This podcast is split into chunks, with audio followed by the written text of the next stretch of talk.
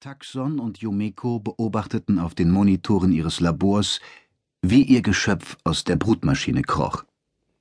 Es erinnerte an ein terranisches Huhn, auch wenn es statt des Federkleids eine von bunten Schuppen besetzte glatte Haut besaß.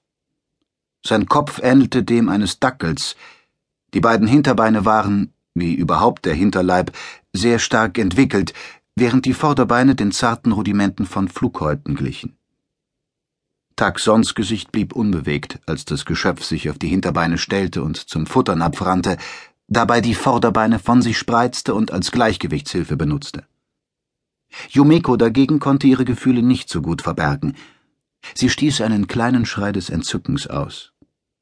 Sie und Taxon hatten über ein Vierteljahr an der Konstruktion dieses Wesens gearbeitet. Yomeko konnte sich nicht mehr erinnern, von welchem Tier die Eizelle stammte, die als Ausgangsbasis gedient hatte. Zu viele genetische Veränderungen waren inzwischen vorgenommen worden, bis schließlich das entstanden war, was ihnen als Ziel vorgeschwebt hatte. Es scheint perfekt, sagte Taxon, während er befriedigt zuschaute, wie das Geschöpf die Nahrung, eine Kombination synthetischer Stoffe, verschlang. Schon, meinte Yumeko, aber ich bin gespannt, wann es seine ersten Eier legt. Eigentlich sollte es in spätestens einer Woche soweit sein. Wir werden ein Bombengeschäft machen. Ja, sagte Taxon. Er war plötzlich auffallend einsilbig geworden. Es würde schwierig sein, Abnehmer für die neue eierlegende Tierart zu finden. Animals Impossible war eine junge Firma. Er und Yumeko hatten sie wenige Wochen vor der Besetzung Olymps durch die Laren und die Truppen Letikons gegründet. Seitdem stagnierte die Wirtschaft. Die hochentwickelten Industrien Olymps mussten im Auftrag des neuen ersten Hetrans oder im Auftrag der Laren arbeiten. Import und Export brachten nur noch minimale Gewinne, und täglich wurden Freihändler durch die Schergen Letikons verhaftet. Deshalb zuckte er nervös zusammen, als der Türsummer ertönte. Wer kann das nur sein? murmelte Taxon und ging zur Tür. Er zuckte erschrocken zurück, als er sie öffnete und die vier schwer bewaffneten Überschweren sah.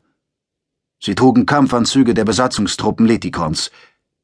Draußen auf der Straße der kleinen Bungalowsiedlung außerhalb von Trade City wartete ein Flugpanzer. Der Anführer der Truppe, ein Sergeant, grinste und sagte Sind Sie Dr. Taxon? Der bin ich, antwortete Tag unsicher. Was wollen Sie von mir? Der Sergeant schob ihn mühelos zur Seite. Uns bei Ihnen umsehen, erklärte er. Befehl vom Standortkommandanten. Hilflos musste Taxon zusehen, wie die vier Überschweren in sein und Yomekos Haus eindrangen und die Zimmer durchwühlten. Was suchen Sie denn? fragte Tak händeringend den Sergeanten. Ich besitze weder Waffen noch andere verbotene Dinge. So, meinte der Sergeant gedehnt und hielt ein Buch mit dem Titel die Verfassung der Freihändler von Bossigs Stern hoch. Und was ist das? Es enthält die Entwicklung unserer Verfassung, antwortete Taxon. Der Überschwere grinste niederträchtig, packte das geschlossene Buch mit seinen derben Händen und zerriss es, als sei es nur ein Blatt Papier. Da haben Sie Ihre Verfassung, erklärte er drohend. Ich werde mir überlegen, ob ich Sie nicht wegen schweren Verstoßes gegen die Gesetze der Militärverwaltung festnehmen soll, Dr. Son. Der Besitz dieses Buchs ist ein Verbrechen. Was geht hier vor? fragte Yumeko, die lautlos ins Wohnzimmer gekommen war. Sie blickte den Sergeanten furchtlos an. Der kompakt gebaute Überschwere musterte die zartgliedrige Erscheinung Yumekos. Seine Augen glitzerten dabei. Wer sind Sie? erkundigte er sich. Das ist Dr. Yumeko Chandri, meine Geschäftspartnerin und Lebensgefährtin, sagte Taxon, bevor Yumeko antworten konnte. Aha, meinte der Sergeant abfällig. Sie haben also keinen Ehekontrakt. Vielleicht sollten wir Dr. Chandri mitnehmen. Ich könnte eine Haushälterin brauchen.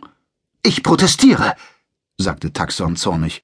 Auch die Gesetze der Militärverwaltung geben Ihnen nicht das Recht, grundlos eine Lebensgemeinschaft zu zerstören. Der Überschwere leckte sich über die Lippen. Wer sagt Ihnen denn, dass ich keinen Grund habe? erwiderte er. Er wechselte das Thema. Was ist das überhaupt für ein Geschäft, das Sie betreiben? Wir stellen Tiere nach Maß her. sozusagen genetische Kompositionen.